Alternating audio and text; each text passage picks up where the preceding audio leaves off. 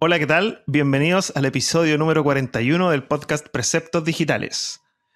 Mi nombre es Sebastián Barría y hoy estaremos conversando con Ignacio Villanueva, quien es host del podcast We Code Design. Él es un front-end developer que tiene, según lo que me contaba, dos años de experiencia o un poquito más en, en este tema. La idea del episodio de hoy es contrastarlo con mis más años de experiencia, que debo tener unos 10 por lo menos, eh, para que en el fondo veamos los distintos puntos de vista o conversemos de, cómo ha cambiado desde hace 10 años hasta ahora. Bueno, vamos con el episodio de hoy.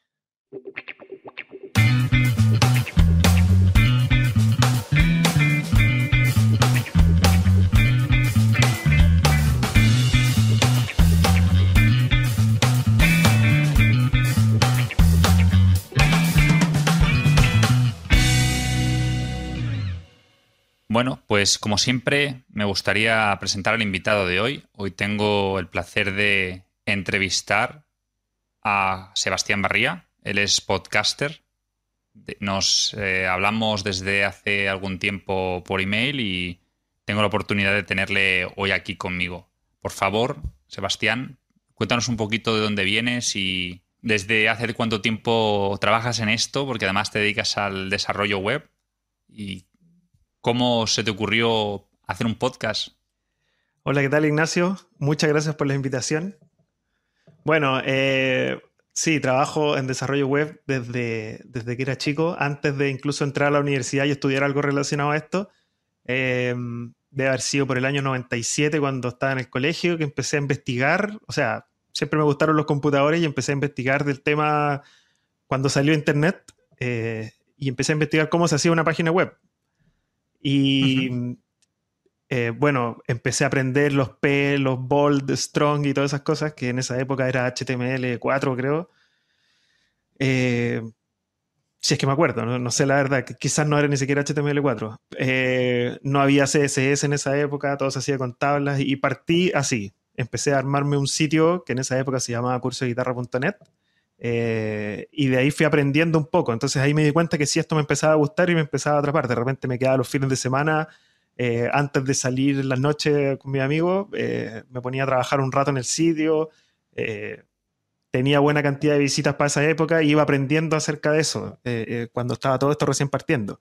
Empecé a intentar meterle un poco de programación para el tema del login, de alguna especie de base de datos, que en esa época yo lo hacía con archivos de texto.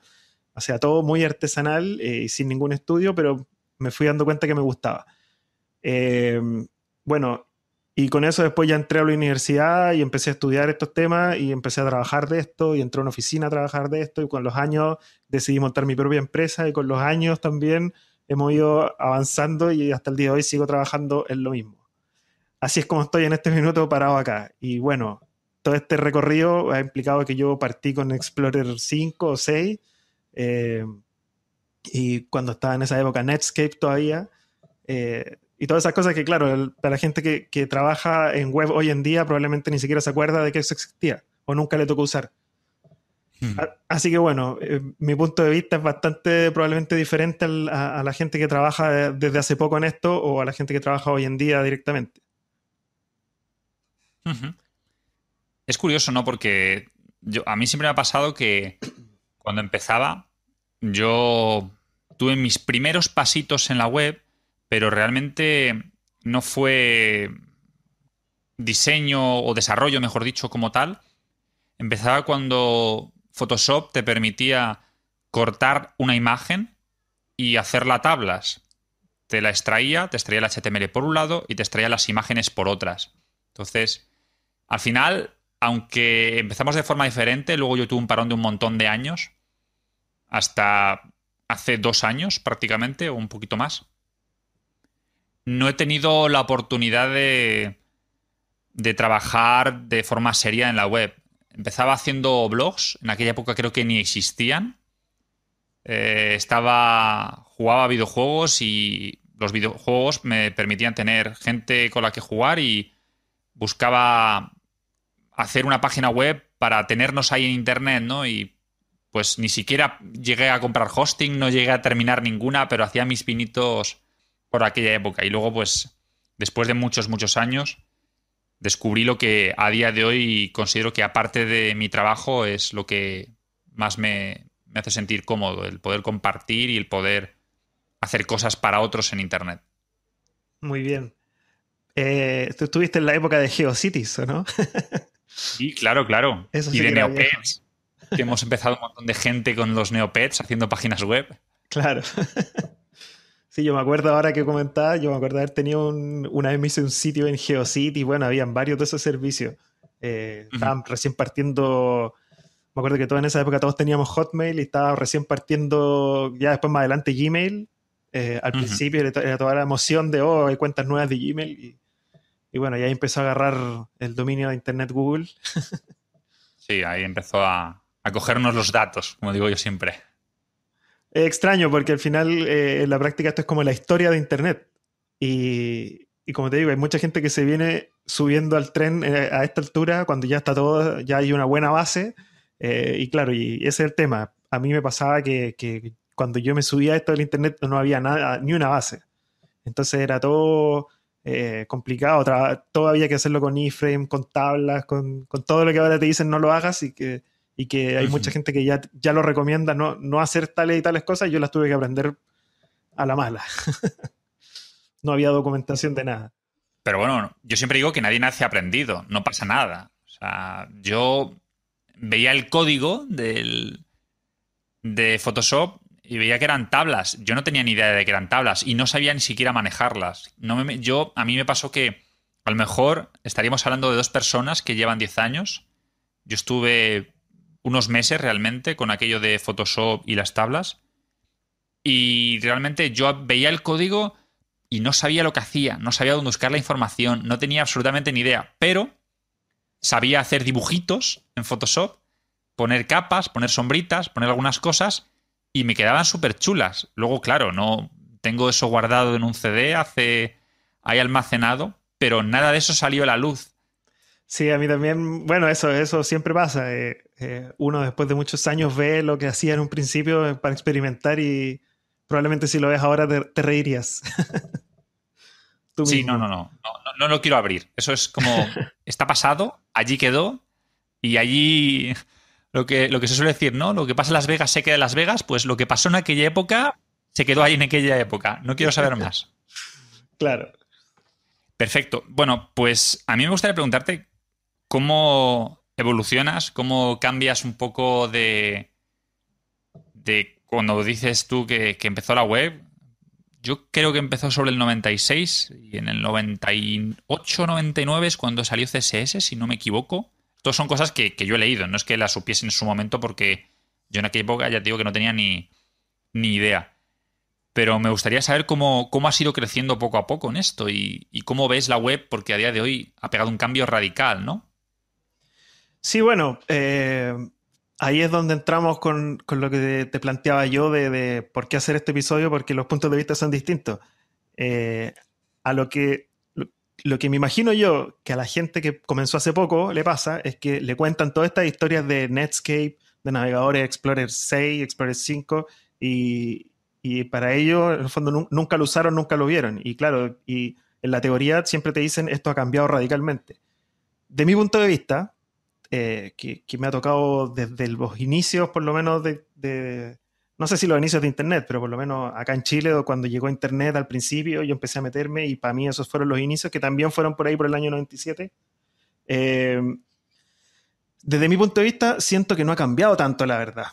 Eh, o sea, siempre, siempre estuvo Photoshop, prácticamente siempre estuvo Dreamweaver o algún Dreamweaver. Yo hasta el día de hoy uso Dreamweaver y uso Photoshop. Entonces, por eso te digo, eh, mi punto de vista no sé si es, tan, tan, tan, igual al resto. Eh, siempre se trabajó con Explorer desde un principio. Eh, y en el camino mm. fue saliendo Chrome y fue saliendo Firefox. pero Explorer siempre estuvo y hasta el día de hoy sigue estando en una versión más nueva. Pero estas versiones más nuevas andan por ahí con las antiguas. así que la verdad, a mí me pasa que hoy en día, después de, ¿cuánto será? 12, 15 años, no sé cuánto será no, pues ya. Del 97 hasta ahora, ¿cuántos años van? 97, Desde casi 20 ya. 20. Yo decía 10. Es peor. Estoy más viejo aún. Bueno, eh, la verdad es que desde los Explorer 6 para adelante, que debe haber sido el año 2000, o sea, 97, sido 2000, eh, yo hasta el día de hoy, hasta la verdad es que hasta hace un año y medio o algo así, nosotros seguíamos trabajando a partir, desarrollando a partir de Explorer 6, aunque tú no lo creas.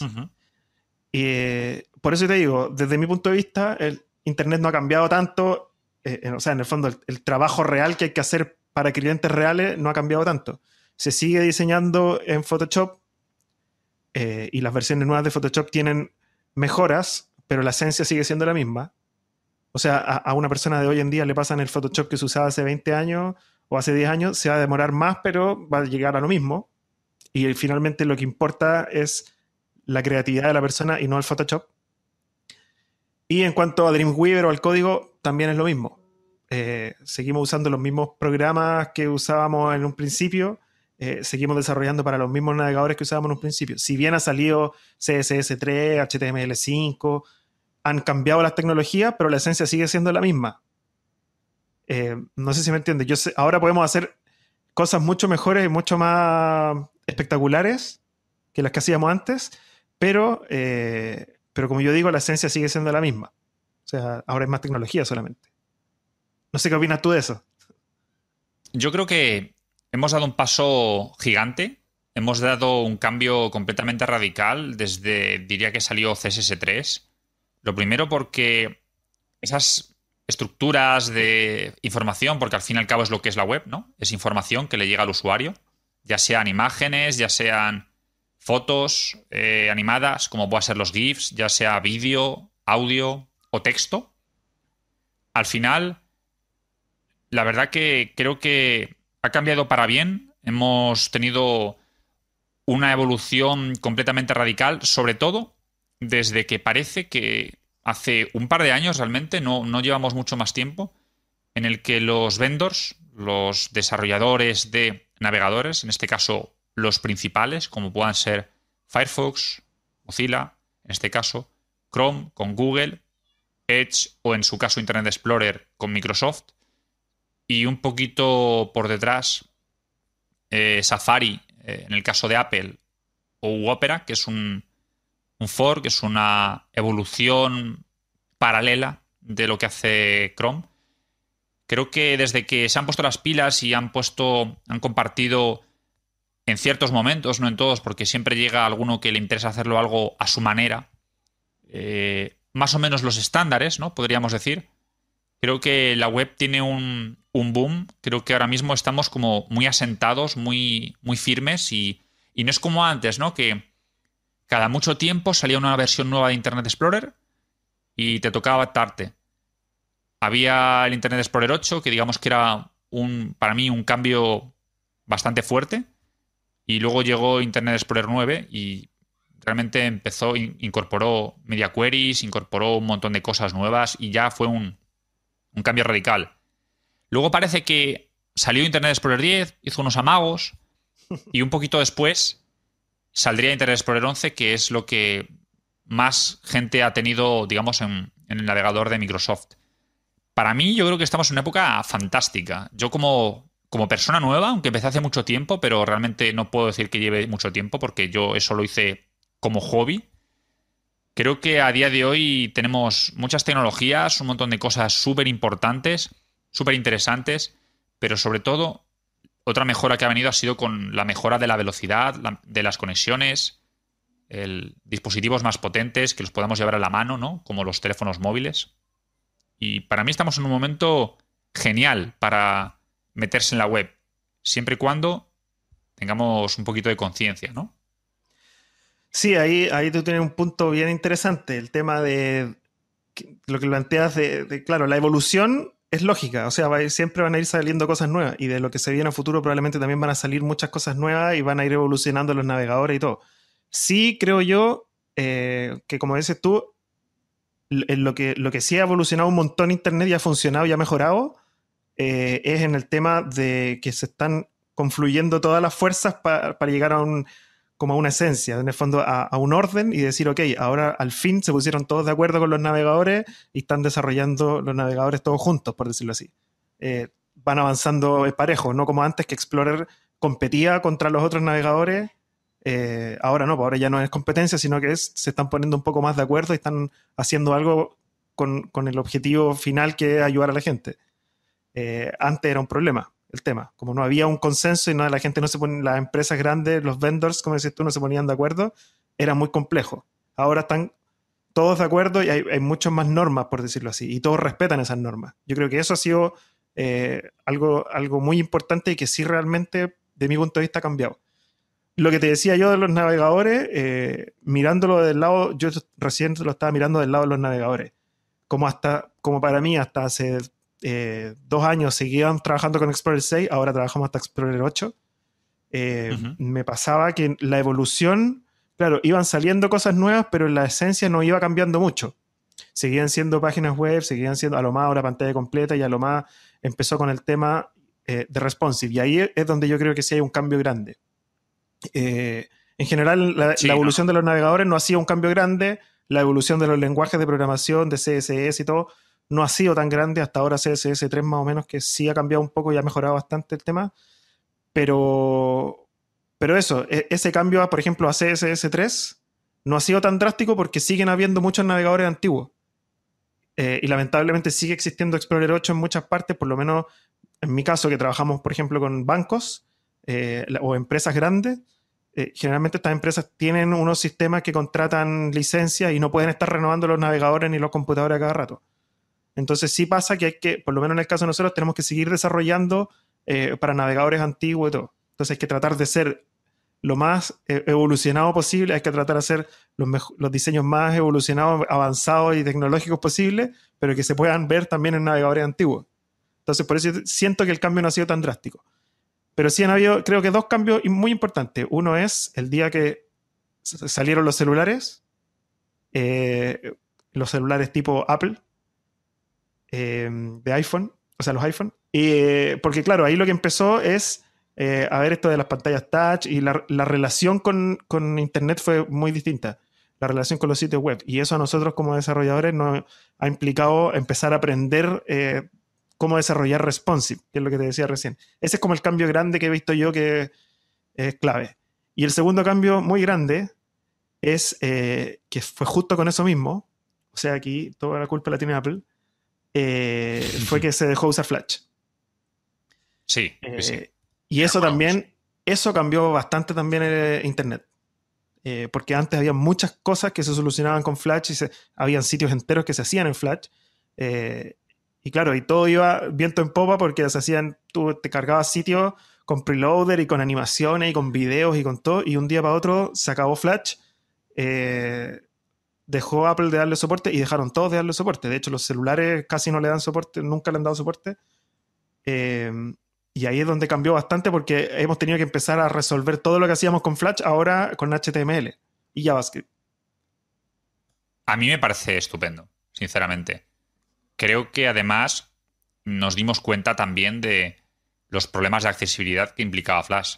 No solamente el hecho de que se hacían animaciones maravillosas y todos hemos trasteado con, esa tecnología. Yo creo que tengo guardado todavía un curso que hice hace mil años eh, de Flash de 300 horas y la verdad que luego te vas dando cuenta cómo evolucionan las cosas y, piensas que, por lo menos como yo lo veo, la web debe ser un poco para todos los públicos. Da igual edad, da igual sexo, da igual problemas que pueda tener, en este caso visuales o, o motores, porque como digo yo siempre, siempre pensamos en la web accesible y nos miramos a, la gente invidente. Pero mm. nosotros mismos tenemos un problema temporal y nos rompemos un brazo porque hemos ido a hacer deporte o el motivo que sea y durante un tiempo no podemos usar el ratón y a lo mejor con alguna de las ayudas que tiene Internet, si las hacemos de manera accesible, podríamos navegar y usarlo de forma más cómoda. Estoy seguro que además en este caso, mucha gente cogería el ratón y lo utilizaría con la mano que tiene libre. Si es diestro, lo utilizaría con la mano izquierda. Y en este caso, pues tardaría más en mover las cosas, pero al final lo haría. Pero podemos tener un accidente de coche y por desgracia tener que no usar las manos durante un tiempo y por el motivo que sea, necesitar usar tecnología. Hace además un día, si no me equivoco, le dieron un premio a Apple por la capacidad que ha tenido de acercar la accesibilidad y de hacer sus, sus proyectos y sus tecnologías de la manera más accesible posible. Y me sorprende. Me sorprende porque es una, una grandísima corporación y hablas con gente de accesibilidad y con gente que, que lleva en esto de la web como, como tú ya bastante tiempo y te dice que la web al principio, pues estas cosas no se tomaban en cuenta, ¿no? No, no, no se valoraban. Pero que a día de hoy, aunque sí que se valoran y sobre todo entiendo que, que en cosas de bancos, en grandes corporaciones, sobre todo eh, en cosas de Estado, ¿no? En páginas web de cada país, de, para la administración pública, para hacer papeles, ese tipo de cosas son no solamente muy importantes, sino que además son obligatorias.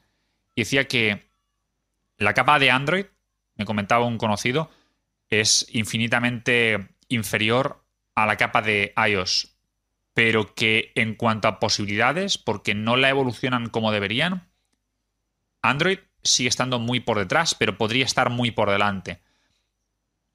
No sé, yo, yo veo la web un poco, no sé si global o siempre me gusta enfocarla desde que, pues, que todos tenemos que poder usarla. Por lo menos así se concibió. Y, a lo mejor es una filosofía mía digamos, romántica de decir, la web, qué bonito, vamos a usarla todos, pero lamentablemente luego te digan, como has dicho tú, empresas como Google, ¿no? Que lo controlan todo. Aquí en España es curioso porque aproximadamente el 87, 95% está en esos números, no, no te sé decir exactamente, están usados por, por Google.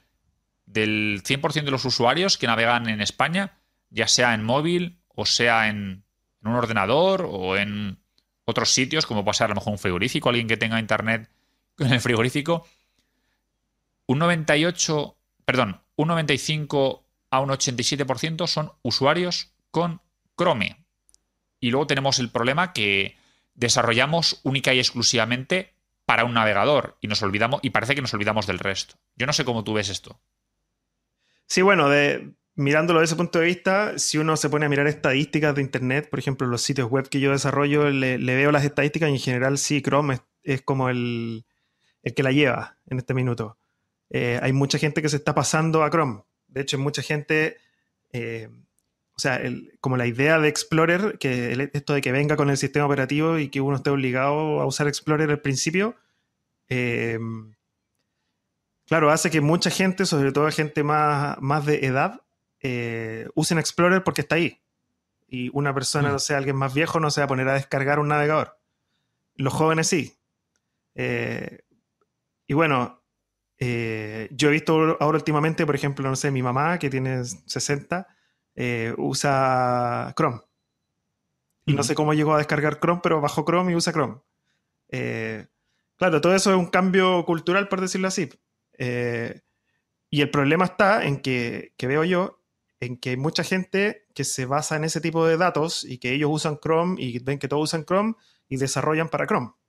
Y no, no se preocupan de ver en todos los navegadores y, yo insisto, voy a ser yo creo que la única persona en la historia de los podcasts que va no a defender, pero a ponerse del lado Explorer, eh, que igual hay que seguir desarrollando, por ejemplo, para Explorer 8, aunque uno no lo quiera. bueno, yo ahí diría que hay que ver las estadísticas. Yo haría una página web lo más adaptable posible y no adaptable en cuanto a que sea responsive web design, que eso también, sino en cuanto a que se pueda usar la mayor cantidad de navegadores posibles sin hacer locuras. Yo soy de la creencia que si hay tecnología nueva, y tampoco quiero decir que haya que usar solo la última, hay que tener en cuenta que la tecnología nueva viene para ayudar. O esa es la filosofía que yo comparto.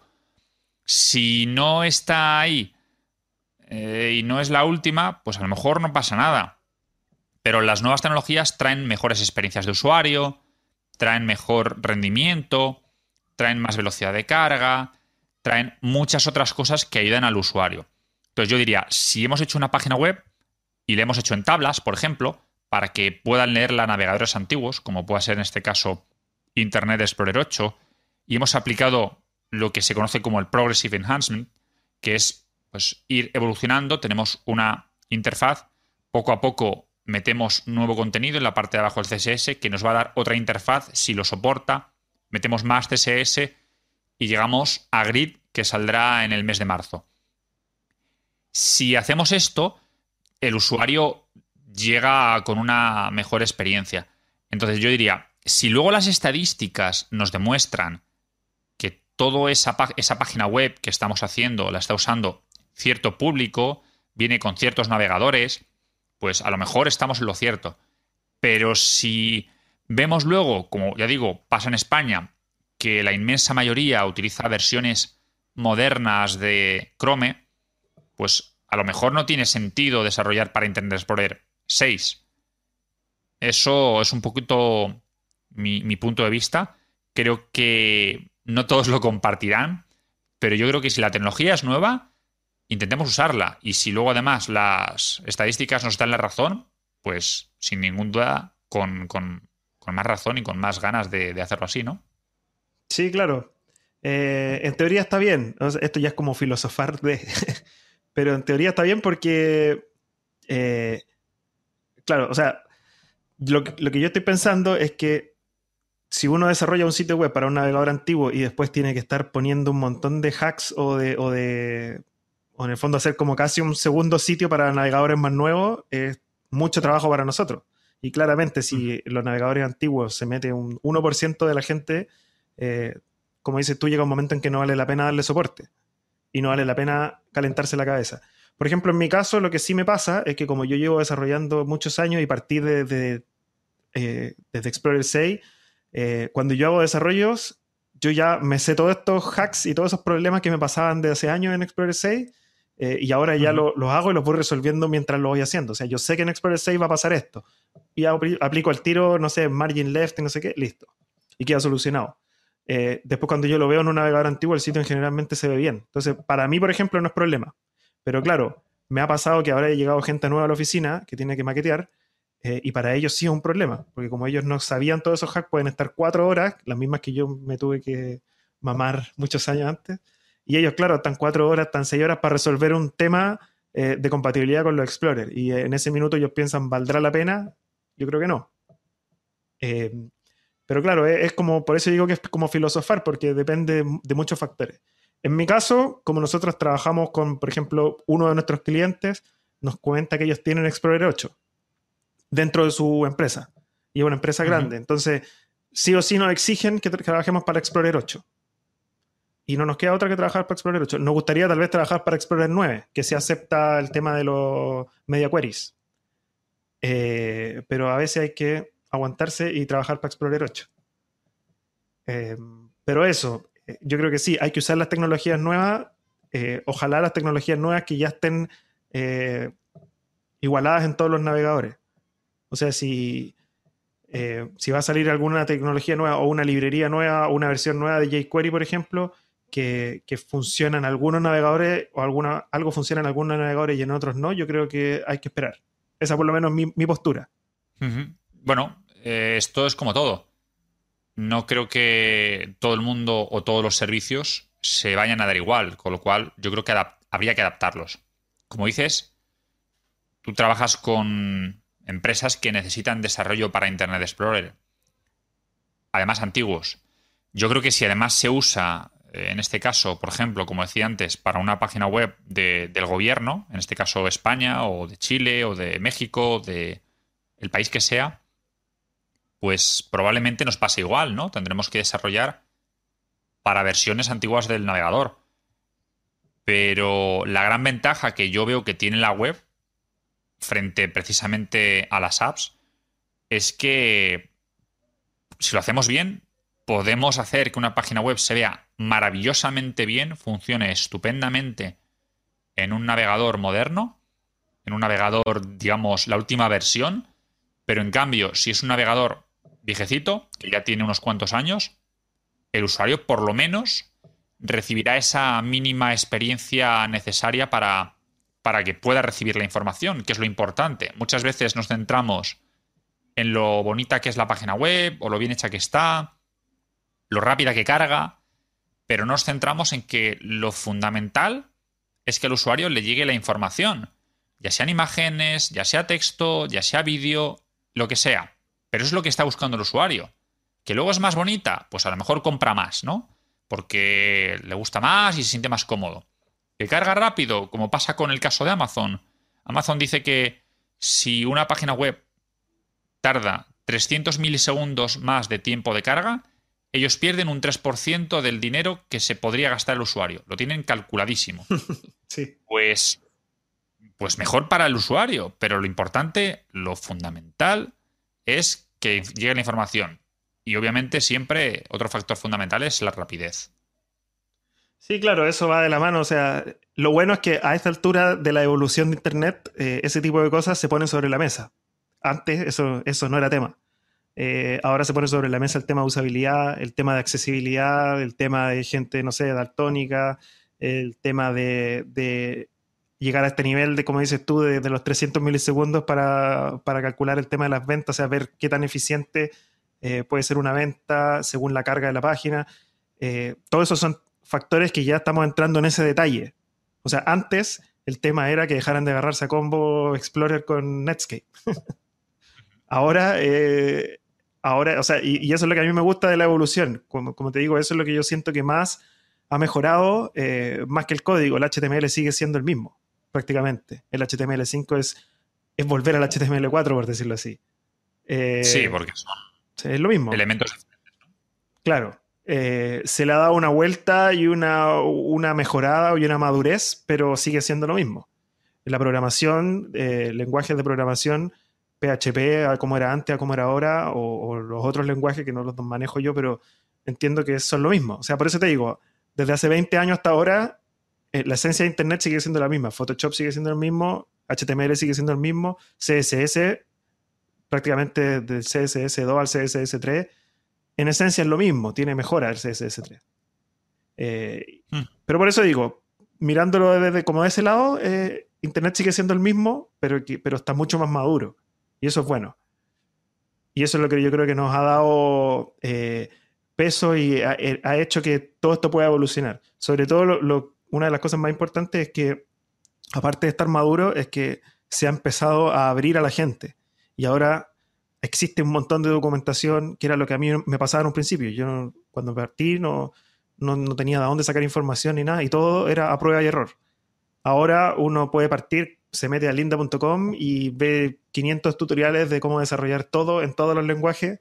Eh, claro, y ahora, ahora es todo fácil, por decirlo así.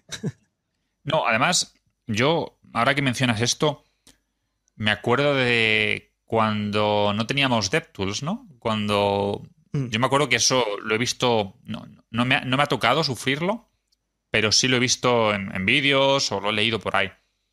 Que antiguamente tú no podías tener los DevTools que tiene Google o que tiene Microsoft ahora en sus respectivos navegadores. Antiguamente era ver código fuente. Se acabó. No, Explorer tenía una. Explorer tenía una alerta abajo a la izquierda, que, tal vez todavía la tiene, no sé, eh, que te aparecía un mensaje como de error y le hacías clic y decía error en la línea 38 y nada más. Y sería, esa era toda la ayuda que uno podía recibir. Consola no había. Sí, claro, claro. Por eso digo que antes era mucho más manual, ¿no? Que ahora. Ahora tenemos un montón de herramientas dentro de las herramientas de desarrollo de, Chrome, de Firefox, de, de, Microsoft, en este caso con, con Edge, incluso, diría yo, de, de, Safari, porque las de Safari son. Todavía se nota que están bastante atrás en mm. muchas cosas.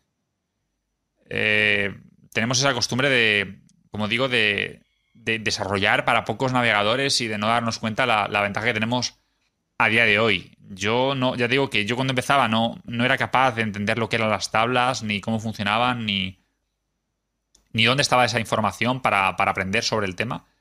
Pero como has dicho tú, ahora tienes Linda, tienes un montón de recursos buenísimos en inglés, en castellano, gente que se preocupa de compartir. Y a día de hoy, el menor de los problemas quizá el mayor de los problemas es la cantidad de información que podemos llegar a recibir, ¿no? Yo creo que es el mayor de los problemas a esta altura. Mira, eh, quedé con una idea eh, dándome vuelta de hace un ratito, de cuando hablábamos de los navegadores antiguos y desarrollar para los navegadores, a los navegadores antiguos y en algún minuto eh, desecharlos, por decirlo así. Y, eso de estar filosofando. Quedé con la, con la pregunta eh, que me quedó dando vuelta. En el fondo, ¿quién, ¿quién es el encargado de que de forzar a las personas a que vayan avanzando en la tecnología? Porque en la práctica no el existe. desarrollador. Claro, podría ser, porque en la práctica eh, el encargado podría ser el sistema operativo de cada computador, así como Firefox se autoinstala y se va autoevolucionando. Eh, yo creo que uno de los grandes culpables del no avance de la tecnología puede ser el mismo Windows, que, todo funcionaba, eh, funcionaba así como estático y había que actualizar la versión de Windows poco menos para, para poder tener un navegador distinto. Y eso también hacía que la evolución fuese mucho más lenta. Ahora con todo el Internet y Google Chrome que se autoactualiza y Firefox que se autoactualiza, eh, la, verdad es que no tengo claro si Explorer también ya se autoactualiza. Eh, creo que no. Sí, Explorer no, porque Explorer dejaron de dar soporte a la versión 11, pero Microsoft Edge sí que lo hace, lo cual a mí me parece otra gran evolución. Sí. Es una mejora para mí radical, vamos. Claro, porque en el fondo están siempre al día y la gente que usaba navegadores antiguos va a empezar mágicamente a, migrarse y, claro, este cambio de... O sea, eh, todavía no nos podemos deshacer de la gente que ocupa Explorer 8 y ya quisiéramos hacerlo, pero no podemos. Eh, por eso era mi pregunta, ¿quién es el encargado de decirle a esa gente? Existen estas como librerías de JavaScript que uno instala que te detecta que si tiene el navegador de Explorer 8 para abajo o algún navegador específico, te aparece un cartel y te dice nosotros no, no apoyamos que uses navegadores tan antiguos, cámbiate el navegador más nuevo. Pero por eso preguntaba yo, ¿quién, es quién debería ser el encargado de, de forzar a la gente a avanzar? Como te digo, Windows nunca hizo esa tarea y en teoría somos nosotros poniéndole cartelitos, pero eh, no sé, yo no voy a meter a Amazon y que Amazon me tire un cartelito y que me diga, no, cámbiate a un Explorer más nuevo. Lo encontraría poco serio de parte de Amazon. Entonces, eh, ¿es responsabilidad de, nosotros como desarrolladores o es responsabilidad de, la plataforma que le está dando? O sea, por ejemplo, el celular, yo sé que el celular se encarga de, mantenerle actualizado el navegador a la persona. No soy yo que le estoy forzando y le digo, oye, descarga este otro navegador o uno más nuevo. Si te fijas, eso no pasa en los celulares, pero sí pasa en los computadores. No, claro, además, en este caso, yo creo que no pasa precisamente porque muchos usuarios no tienen el mismo acceso que tenemos nosotros a Internet. Por ejemplo, hasta hace muy poquito, en Cuba, tenías que ir con tu disco duro a un lugar donde pagando te bajaban aplicaciones de Internet. Obviamente con el móvil menos opciones había, porque muy poca gente tenía celular, como dices tú, o, móvil o teléfono de este tipo inteligente. No tenía la opción de tenerlos, con lo cual no tenía opción a llevarlos a un lugar para que desde ahí le diesen eh, actualización a las aplicaciones. Yo creo que para mí es un gran invento eso de que se actualicen. Sí. Porque te tienes que preocupar menos de, de andarle diciendo al usuario, como pasaba antiguamente, esta página ha sido desarrollada para Internet Explorer 8. Antes pasaba eso diariamente que en un navegador se veía estupendamente, en otro navegador se veía fatal y aunque yo no lo desarrollaba, pero sí lo he sufrido y, era un, un asco. No, no, no, no era nada agradable el entrar en una página web y cuando no tenías experiencia te encontrabas con que te tocaba grabarlo con un cambiar de navegador simplemente porque no, no te funcionaba adecuadamente. Esto es otro cambio importante, ¿no? Sí, lamentablemente es una mala costumbre de, gente que me imagino antigua, pero, pero eso hasta el día de hoy pasa. O sea, yo, por ejemplo, de repente me meto a la página, no sé, de, de alguna clínica y digo, voy a pedir una hora para, no sé, un oftalmólogo y me meto y empiezo a pedir la hora y llega un momento en que no me funciona. Y abajo leo y dice sitio optimizado para Explorer 10. Y, claro, es porque ellos lo hacen ahí y no pueden resolver el problema en otros navegadores y ahí lo dejan. Y uno finalmente tiene que obligar, obligatoriamente cambiarse a Explorer, volver a hacer todo el proceso, y eso yo lo encuentro terrible. O sea, sí, sí, inaceptable. Bueno, me imagino que todos a esta altura. Pero esa maña de sitio optimizado para o sitio desarrollado para, e incluso he visto sitio optimizado para una resolución de 1024 x 768. Ese tipo de cosas yo creo que ya están obsoletas. Deberían meter los presos a esas personas. y sí, yo, yo opino igual. Sí, pero bueno, hemos llegado a una especie de consenso de que, de que han habido ciertos cambios clave en la evolución de Internet, eh, que entiendo es la salida de los celulares. Eh, cambió un montón ahí todo. Eh, la expulsión, por decirlo así, de Flash, de las páginas web, ya prácticamente se ocupa muy poco. y el tema de la autoactualización de los navegadores que facilita bastante el tema de, mantenerlos evolucionados. Porque si eso no existiese, eh, claro, sale CSS 4 más adelante y no se podría implementar simplemente porque la gente no tiene sus navegadores actualizados. Entonces, esto facilita un montón. Pero insisto que el problema que tenemos sigue pasando con Explorer, que sigue con esa eh, lógica antigua de, que no se actualizan los, los navegadores. O sea, Windows hace rato debería haber tirado una especie de actualización donde te obligue a, evolucionar el Explorer y por último pasarte a la última versión. Lo cual todavía no hacen. No, pero no, no, no va a pasar. Eso han dejado de dar soporte.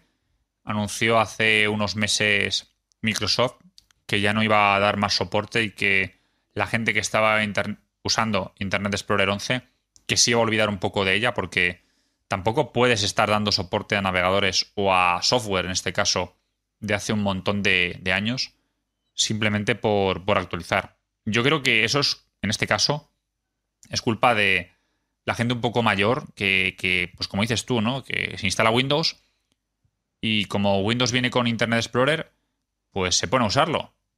Pero perdemos el punto de vista y no nos damos cuenta que eso tiene errores de seguridad, eh, no es tan rápido, no va tan bien, etcétera, etcétera, etcétera. Y trae un montón de problemas que si actualizasen de navegador se solucionaría.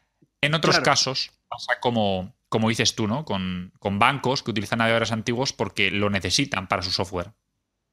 Sí, o porque tienen licencias que no permiten, o sea, que en el fondo no compran licencias nuevas, porque comprar licencias nuevas para 500 computadores es caro. Entonces, como les funciona el sistema, no lo hacen, no actualizan y ahí quedan. Y tampoco dejan que la gente instale cosas, software en el computador por un tema de seguridad. Entonces los tienen ahí en el limbo. Yo creo que, no sé si te pasa a ti o es solo una sensación mía, por cambiar un poco de tema, que la gente que lleva poco tiempo en este sector tiene la costumbre de acercarse a las cosas que están de moda, que están como más en auge y que parece que, tiene más fuerza en Internet, pues comentábamos antes, fuera de micrófono, el hecho de usar frameworks, en este caso, por ejemplo, de JavaScript o de el lenguaje que sea, ¿no? Que son muy modernos, que funcionan muy bien, que los ha sacado Google, que los ha sacado Facebook, que los ha sacado la empresa que sea, o el usuario, y se hacen populares por algún motivo. Y a mí ha pasado que yo tenía un compañero eh, que estaba empezando en esto y decía que él iba a aprender React, en este caso, porque le era muy útil. Pero yo digo, si no aprendes las bases, eso es un problema. Porque a posteriori, si tienes que solucionar algo, te vas a ir a Stack Overflow, vas a poner un parche y no va a ser un arreglo real. Porque pasado mañana te va a pasar otra cosa y te va a tocar hacer lo mismo, pero no sabes a lo mejor lo que estás haciendo, ¿no? No sé tú qué opinas de esto. Sí, yo encuentro que la evolución de Internet ha sido, eh, si, mira, si hiciéramos un gráfico, eh, en cuanto así como a documentación y material disponible, eh, que sería como exponencial, que avanzan los años y este gráfico en vez de ir en línea recta va en aumento exponencial. y estamos en un momento en que tenemos demasiado, tenemos demasiado, demasiados lenguajes de programación, demasiadas tecnologías nuevas, demasiados frameworks, demasiada documentación estamos en un momento en que esto eh, como que explotó. No sé si me entiendes. Eh, y lo que falta acá es orden. Orden de todo este tema. Por eso te decía, en un principio era todo muy lento. Avanzaba lento, habían poco eh, había que luchar contra Explorer y sería, y empezaron a salir más navegadores, ahora hay más navegadores, incluyen los celulares con distintas resoluciones, todo empezó como a aumentar y ya estamos en un momento en que todos quieren aportar con un framework distinto. O todo, y me pasa eso, que yo veo eh, en los grupos de Facebook, que también te lo comentaba fuera de micrófono, eh, como encuestas o conversaciones entre la gente donde plantean eh, qué lenguaje es mejor.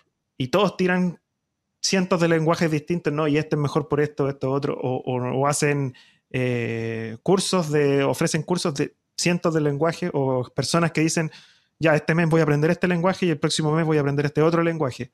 Entonces, creo que hay demasiado.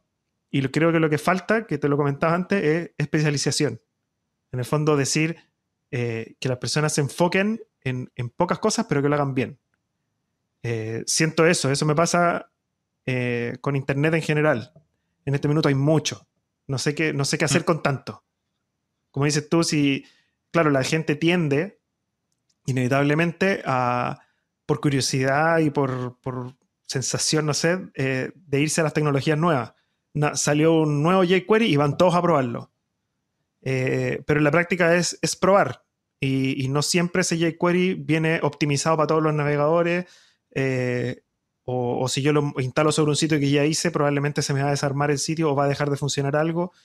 Eh, claro, pero la gente tiende a irse por ese lado, a irse al lado de la tecnología. Quiero tener lo último, lo más nuevo. Pero como dices tú, no dominan lo antiguo. Entonces le instalan la versión nueva, le falla y no saben cómo arreglarlo porque no tienen la base. Entonces creo que falta especializarse y, aprender más antes de seguir avanzando. Ese creo que ese es como mi punto de vista en base a la experiencia que he tenido. Sí, mira, yo eh, entré recientemente en un, trabajo nuevo y, me he encontrado con que, claro, tú vas con tu experiencia piensas que los demás son maravillosamente increíbles, son gente que lleva desarrollando un montón de años, que saben absolutamente de todo y que tú no vas a saber absolutamente nada. Por lo menos era mi, percepción, ¿no? Lo que yo pensaba antes de, de entrar. Y me pasó que en maquetación parece que nos olvidamos de que también es importante en la web. A mí me encanta, me parece fascinante y me divierte además un montón, pues me di cuenta que pasados unos días, hablando, descubriendo cómo manejan eh, los diferentes navegadores y cómo saben hacer las cosas, que yo era el mejor de todos. Somos 12 personas en la empresa, por la parte de front somos 5. Y es sorprendente porque dices tú, joder, qué gusto da poder aportar pero cuando a lo mejor tienes esa, idea de venir a lo mejor desde un punto de vista más, más cercano en el tiempo, ¿no? Que hemos empezado más tarde en esto del desarrollo web. Piensas que a lo mejor por haber ido con las bases o por el motivo que sea, no te ha dado tiempo a evolucionar tanto, ¿no? Y, en este caso no es no evolucionar, sino que yo me doy cuenta que, que me he especializado, ¿no? Un poco y que sé más cosas por haber dedicado más tiempo y de forma seria, habiendo visto las bases, a la parte de, maquetación, ¿no? Que, mis compañeros en este caso no han tenido esa, esa forma de actuar, habrán empezado pues, por otros puntos de, vista o por otros lados y, ahora mismo pues yo soy el mejor en eso y, me sorprende, ¿no? A mí personalmente creía que no iba a ser así, ni mucho menos, todo lo contrario. Bueno, felicidades. Eh, está bien, o sea que eh, Sí, como dices tú, lo que pasa es que lo que más eh, aporta en todo esto es la experiencia. Eso es lógico. También cuando uno, o sea, tú por ejemplo ya viviste y ya viste, tuviste todo como era al principio. como decías tú, como era un hobby tuyo y te metías y veías las tablas, todas esas cosas, tú ya te diste cuenta lo extraño y lo diferente y lo complejo que era. Entonces ahora que tú estás retomando el tema, claro, tu, mentalidad es otra, tú quieres entender bien, eh, entender eso que antes no entendías. Eh, entonces, por eso tal vez para, tú puedes, tal vez tú estás evolucionando más rápido en ese sentido. A mí lo que me pasa es que creo que, como en todo, esto es experiencia. Y la experiencia no significa copiar un efecto o copiar un CSS y que funcione, sino que es equivocarse y, lograr eh, hacer un, eh, como resolver el problema. Eso es lo que te da en el fondo el peso y la experiencia y, poder decir yo soy bueno. lo que me pasa a mí, por ejemplo, con la gente que trabaja en web, como te digo, yo tengo el caso de, de, dos desarrolladores que entraron a la oficina mía es que hasta antes de ellos yo hacía todos los sitios, maqueteaba, qué sé yo. Em, y me pasaba eso, que claro, como yo ya tenía experiencia con miles de millones de errores y errores y horas solucionando problemas, eh, para mí era súper fácil. Pero lo que yo no tenía era lo evolucionado de lo, de lo más nuevo. En el fondo, eh, ellos entraron eh, y entraron con esta mentalidad fresca, con, con mucha tecnología. Entonces, claro, los sitios empezaron a dispararse, los sitios que estábamos haciendo nosotros empezaron a dispararse en cuanto a tecnología. A tecnología me refiero a efectos y, no sé, que yo le hago clic a algo y se mueve y avanza para allá y, y la página responsive, que eso no lo teníamos antes.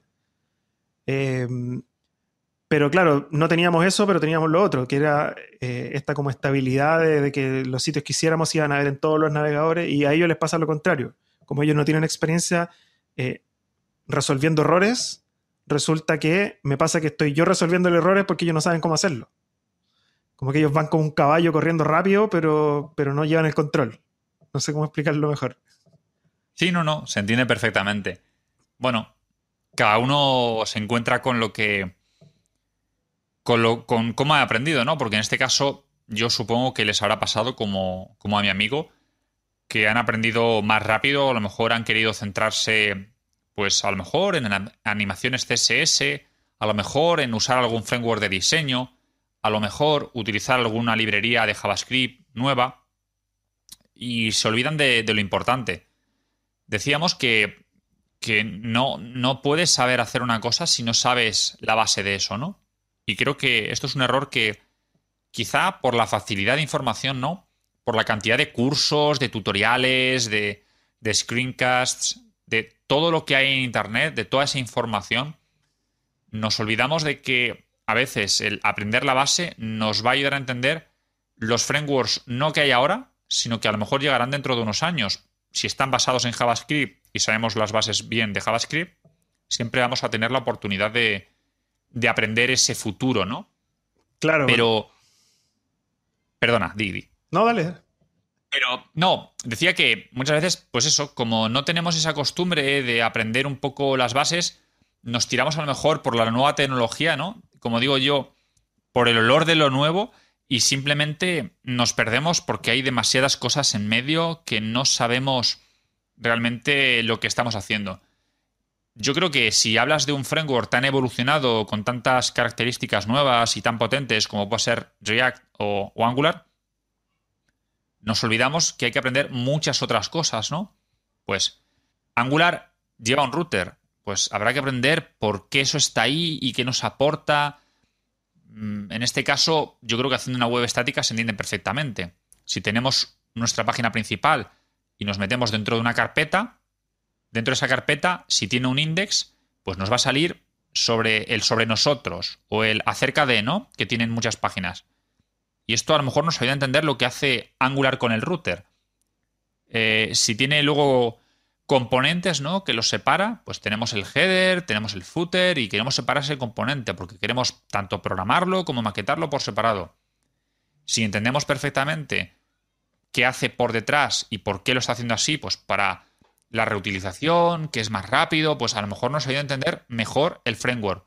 Pero si directamente nos metemos de lleno de cabeza a empezar a leer el tutorial o la documentación oficial de turno de lo que hay, nos quedamos un poco, pues, sin saber otras cosas importantes y el impacto, el, cómo empezar esa curva de aprendizaje es muchísimo mayor, es mucho más difícil empezar que si tenemos unas bases, también lo creo yo así, ¿no?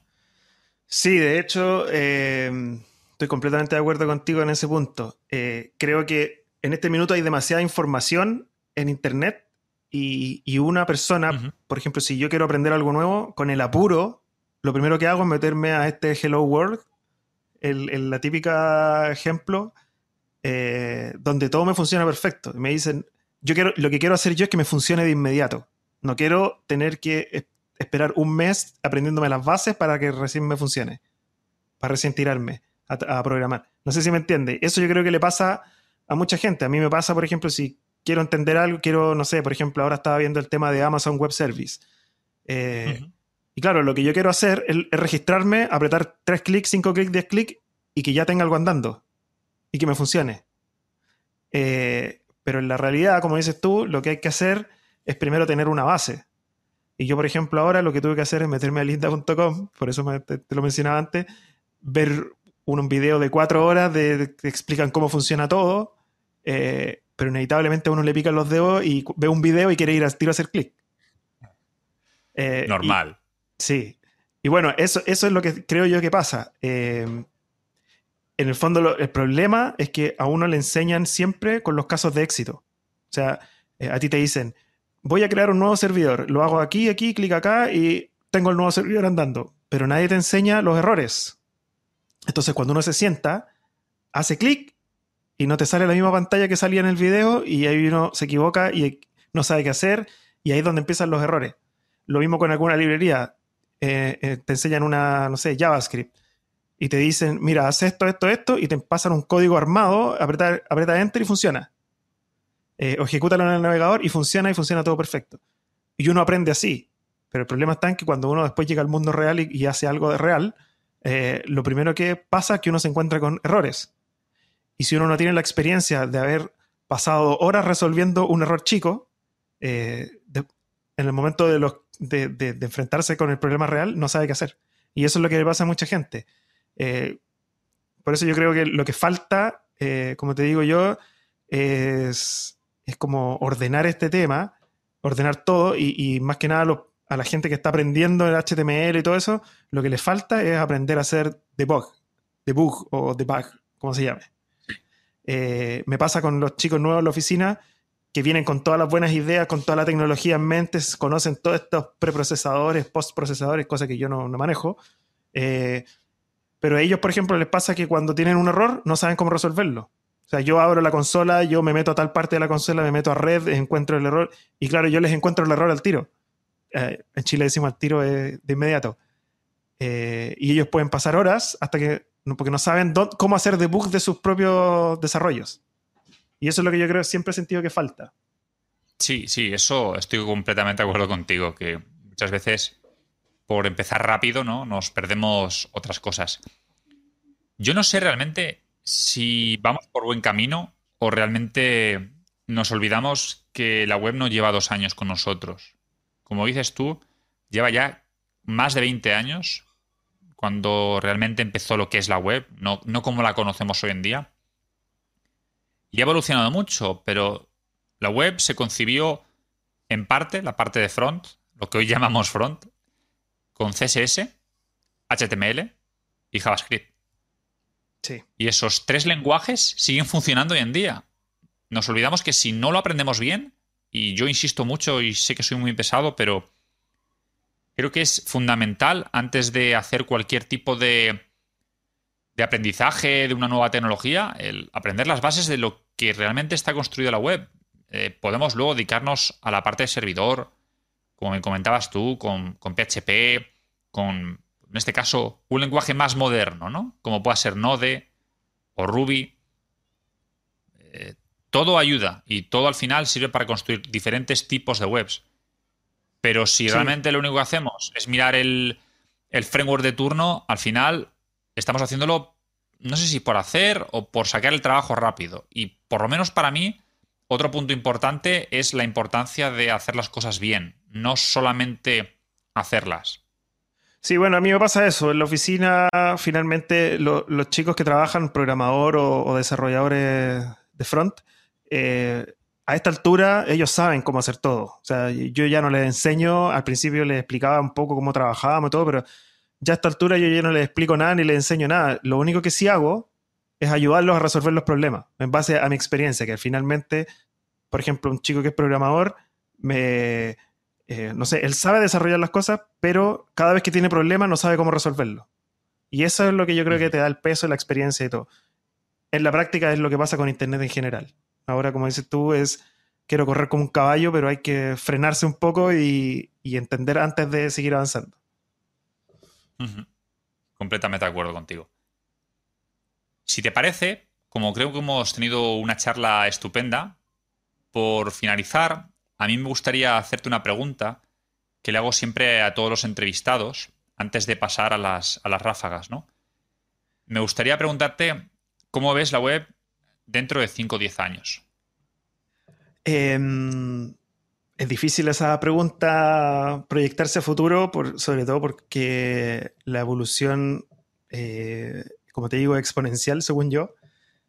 Pero va a ser un poco extraña mi respuesta, pero yo la veo igual. igual pensando eh, desde mi punto de vista que el HTML va a seguir siendo HTML, que el JavaScript va a seguir estando ahí y va a seguir siendo el JavaScript, y el CSS tal vez exista el CSS 4, pero va a seguir estando el CSS con la misma lógica. O sea, no creo que cambie radicalmente por muchos años. Eh, va a ir avanzando la tecnología, ya van a estar todos los sitios con HTTP2, eh, van a haber nuevos frameworks, pero va a seguir siendo eh, los mismos lenguajes de programación, tal vez nuevos, pero, pero el peso va a seguir siendo los mismos, bases de datos, lenguajes tipo HTML, JavaScript, CSS para el front, va a seguir siendo igual, todo va a seguir estando ahí, pero más evolucionado, más nuevo. En lo que sí ha cambiado un montón eh, de los últimos años es en el tema, de, como te decía yo, de celulares. Y lo que sí yo me he fijado es que ahora están saliendo muchos computadores con pantalla touch. Ahora todo, todo el mundo quiere que todo sea touch. Y yo creo que va a llegar un momento en que la web va a ser multitouch. Eh, porque si tú te fijas hoy, existen los monitores multitouch, pero las web no son multitouch. O sea, funcionan, siguen funcionando con un pseudo mouse, que es el dedo. Y todo, yo bajo, subo y le hago clic. Bajo, subo y le hago clic. Y eso es todo. Eh, creo yo que la web en 5 o 10 años más va a ir evolucionando, eh, ocupando este tipo de tecnologías nuevas. Quizás que va a haber aparte de eso, pero me tinca, eh, me da la impresión de que va a empezar a ser, vamos a empezar a implementar cosas multitouch dentro de los sitios web. Y eso va a ampliar el sitio web hacia los lados, hacia arriba, hacia abajo, hacia todas partes. O sea, yo no voy a navegar una página como la navego hoy en día. Creo que por ahí va a ir el cambio más, más grande me parece muy interesante tu respuesta porque al final eso es el cambio de cómo navegamos, ¿no? Cómo gestionamos la interfaz de las páginas web. Yo creo que también va a hacer un cambio radical al respecto y que cada vez usaremos menos pantallas físicas. Mm. A lo mejor proyecciones. Se han visto ya algunas muñequeras que te proyectan en la muñeca la aplicación y que tú tocas ahí y te reconoce el dedo que estás tocando en una parte o en otra de la muñeca y con eso te mueves. Quizá como veíamos en Minority Report, una película hace unos años, ¿no? Que simplemente haciendo gestos delante de una pantalla eh, vas a hacer ciertos movimientos, ¿no? Yo creo que, llevas toda la razón, yo creo que van por ahí los tiros, creo que va, va en esa dirección. Sí, me acordé de la misma película. Pero yo siento que Internet, la esencia para nosotros como desarrolladores va a ser la misma. Va a haber más tecnología, pero van a seguir los lenguajes, ahí va a ser lo mismo. yo veo muy difícil que cambien drásticamente todo de un día para otro, que digan ahora desaparecen todos los lenguajes de programación y ahora ya se, se programa con este otro. Lo veo difícil. Por eso digo que va a estar igual. Pues si te parece, ahora pasamos a la sección de preguntas rápidas.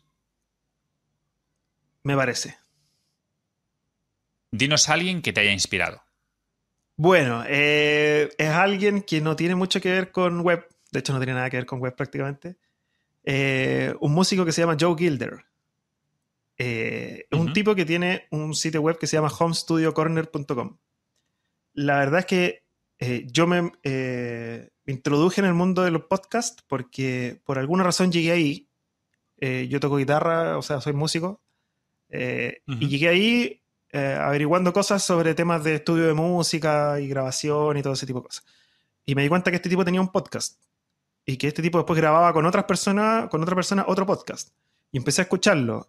Eh, y claro, y escuchaba en inglés. Y todo lo que pasa, como lo comentamos fuera de micrófono, es en inglés. Eh, entonces en algún minuto yo decía, a ver, voy a buscar podcast, como me gustó el podcast, el formato podcast, dije voy a buscar en, en formato podcast en español y, no había, había uno, creo, eh, no me acuerdo cómo se llama. Eh, y claro, entonces al final, finalmente como que me inspiró, por decirlo así, a, crear un, podcast yo mismo, eh, ya que ya sabía temas de grabación y todo, eh, y sabía temas web, empecé, junté las dos cosas. Eh, y más allá de eso, eh, el tema de cuando yo me meto a su sitio web, también me inspiró un poco en el tema de cómo él marketea su, su negocio musical, por decirlo así. Es un tipo que, que aparte de, de generar el podcast, tiene un blog y él va generando material y va generando como cursos en paralelo y él finalmente vende los cursos y vive de eso.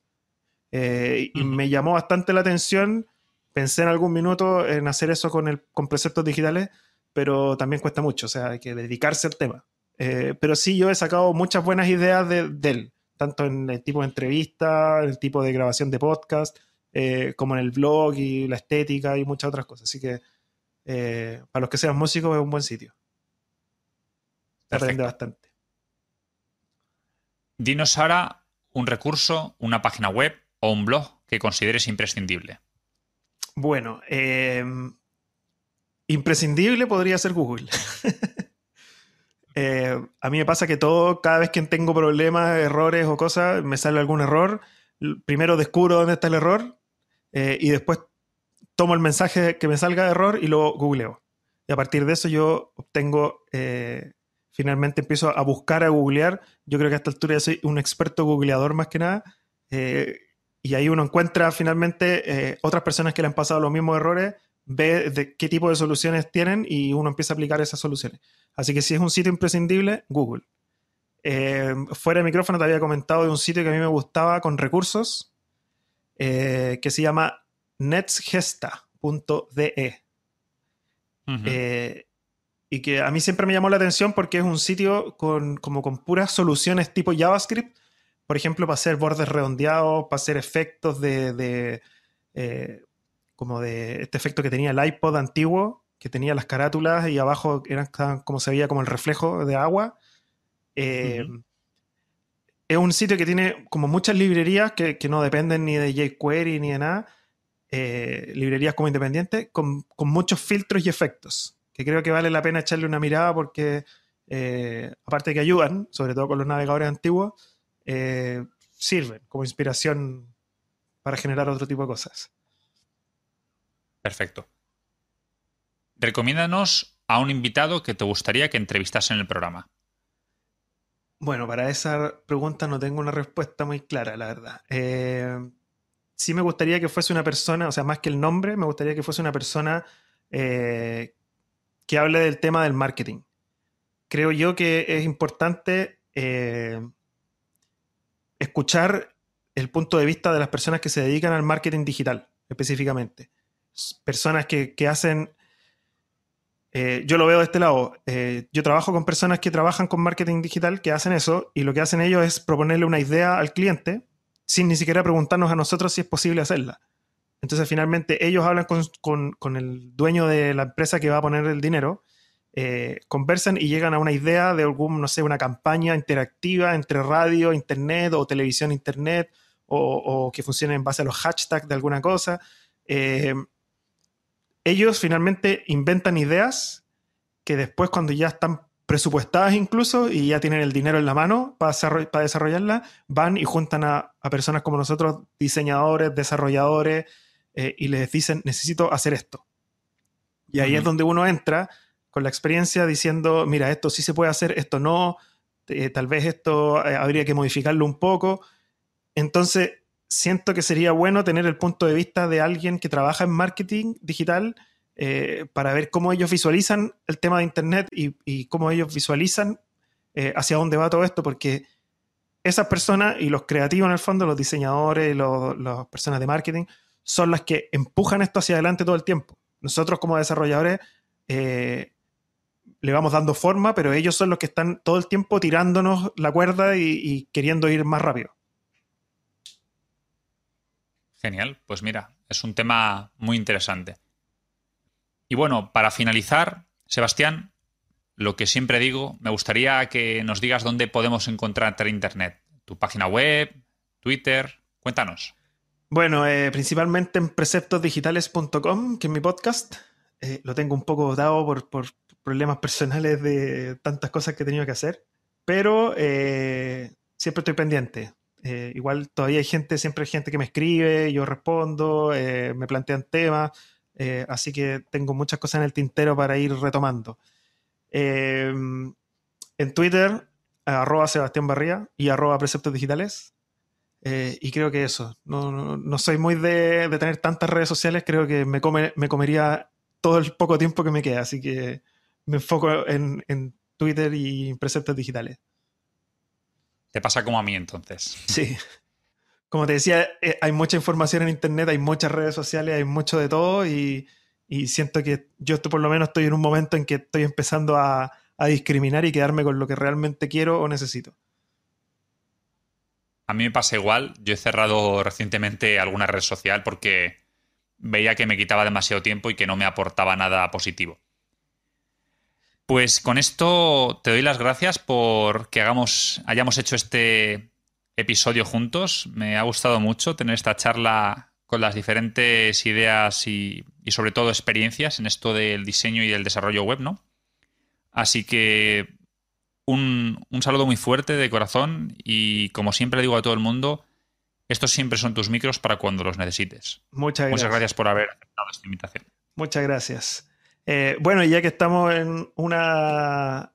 Este episodio va a ser compartido, yo sé que, partió como una entrevista, que tú me dijiste, te quiero hacer una entrevista, eh, pero como siento que los dos tenemos que aportar, eh, yo te quiero hacer las mismas preguntas que tú me haces a mí. no sé si alguien te las ha hecho de vuelta. Así que cuenta. No, la verdad que no. Es momento de que, de que tú respondas. ¿Cómo ves la web dentro de 5 o 10 años? Pues mira, yo creo que uno de los mayores cambios para mí, ahora que está saliendo WebAssembly, va a ser el, rendimiento radical de, las webs, ¿no? Creo que vamos a ir hacia un punto en el que las webs van a ir súper rápido porque tendremos obviamente mejores conexiones, porque seremos capaces de, aunque tengamos conexiones no tan buenas, hacer que vayan bien por la inclusión de HTTP2, porque llegarán nuevos dispositivos que obviamente con más potencia es más fácil gestionar las cosas. Y también creo plenamente, como has comentado tú, el hecho de que las interfaces van a cambiar radicalmente. Con la inclusión del virtual reality, con la inclusión de pues, tecnologías como HoloLens por parte de Microsoft, con la realidad aumentada, que lo que te hace es, con unas gafas en este caso, ya veremos cómo evoluciona esto en un futuro, tendremos la posibilidad de ver ciertas cosas añadidas a la realidad, ¿no? Con una capa por encima. Por ejemplo, un menú en una ventana, un menú para seleccionar, por ejemplo, eh, el cerrar las persianas de nuestra casa, ese tipo de cosas. Y creo que por ahí va a evolucionar la, web dentro de, unos años. No lo sé. Genial. A ver. Eh, dime a alguien que te haya inspirado.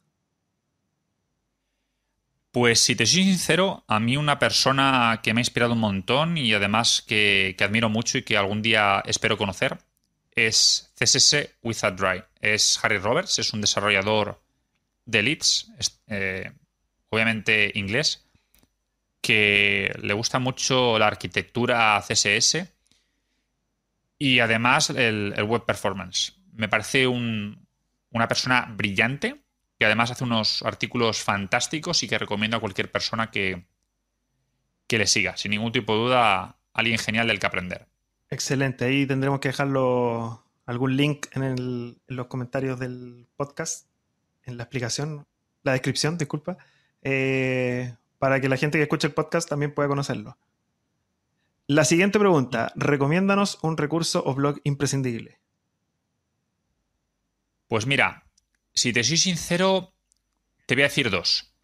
El primero de ellos, para mí, es eh, el blog de Brad Frost.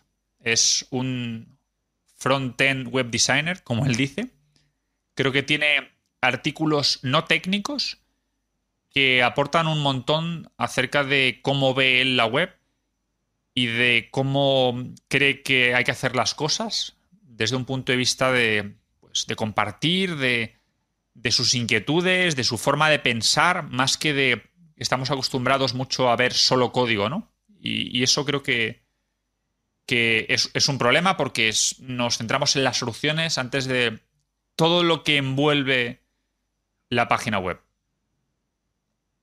Y luego te voy a recomendar en este caso no es un blog, es un libro. A mí me encanta y es eh, el libro de Lea Berú, CSS Secrets. Es un libro con truquitos, ¿no? Con cosas súper raras que, que tiene ahí que, que, me parece muy interesante. Tiene unas cosas súper brillantes, unas soluciones a problemas muy raras, pero que, mm, que solucionan cosas muy, muy chulas. Por ejemplo, poner bordes, eh, las esquinas cuadrados, en lugar de que sean en pico o redondeados como estamos acostumbrados, ¿no? Cosas así muy chulas. Genial. Bueno, lo mismo, hay que dejar los, los links. Eh, las otras dos preguntas que eran respecto a los invitados, la, me las voy a saltar porque te la voy a cambiar por otra. ¿Cómo te ves? Perfecto. ¿En qué te ves tú en cinco años más? Pues mira, yo me veo picando código, sinceramente. Me veo como, como front-end. Eh, esto me encanta y espero dominar muchas más cosas. Ahora tengo la sensación de que no domino nada. Parece que cuando vas aprendiendo vas viendo que dominas menos cosas y que hay más cosas por aprender.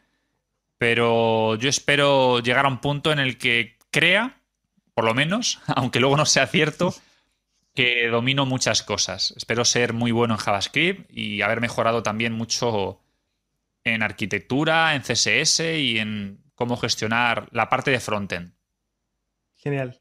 Sí, bueno, esto es como el. Esto es como ir caminando y ver el horizonte. Uno nunca llega al. a, todos nos pasa. Bueno, uh -huh. me toca a mí ahora despedirme. Te agradezco el tiempo, la buena voluntad, la buena disposición, eh, las ganas de que hiciéramos un episodio en conjunto. Me gustó mucho también conversar contigo.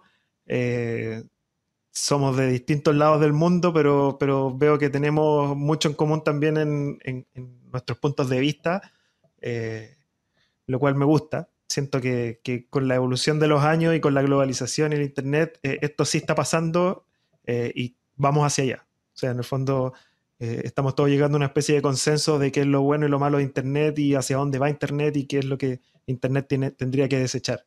Eh, y eso, veo que en muchas de las cosas, independiente de, de, los puntos de vista de cada uno y de los años de experiencia de cada uno, eh, estamos en, en acuerdo en muchas cosas. Así que eso, eso me gusta. Eh, bueno, cuéntanos tú también dónde podemos ubicarte eh, en Internet.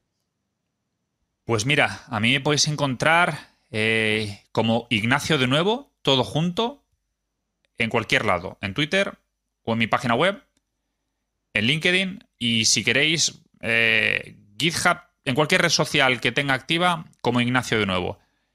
Y obviamente podéis encontrar también mi podcast, wicodesignpodcast.com. Ahí me podéis escribir o podéis contactar conmigo para lo que haga falta. Y si puedo echar una mano, estaré encantado. Excelente. Bueno, eh, me despido yo también de parte de, de preceptosdigitales.com. Eh, los dejo invitados a darse una vuelta por ahí, eh, buscarnos en redes sociales también. Eh, y eso creo que es todo por ahora. Un saludo a todos. Muchas gracias por haber escuchado.